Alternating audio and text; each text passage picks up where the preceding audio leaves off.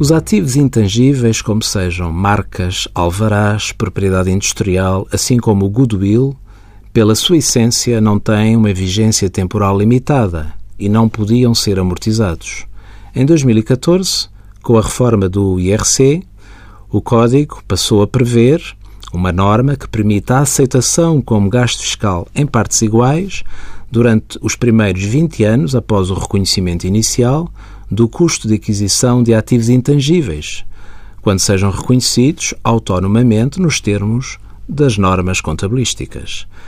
Incluem elementos da propriedade industrial, tais como as marcas, alvarás, processos de produção, modelos, outros direitos adquiridos a título oneroso e que não tenham uma vigência temporal limitada Inclui também o goodwill adquirido em concentrações de atividades empresariais.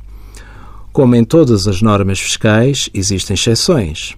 Esta norma não pode ser aplicada aos ativos intangíveis adquiridos no âmbito de operações de fusão ou cisão, não pode também ser aplicada ao goodwill respeitante a participações sociais e a ativos intangíveis adquiridos a entidades residentes em paraísos fiscais. Tratando-se de um empresário em nome individual que seja tributado pelo regime da contabilidade organizada, esta norma também se aplica. Envie as suas dúvidas para conselhofiscal.tsf.occ.pt.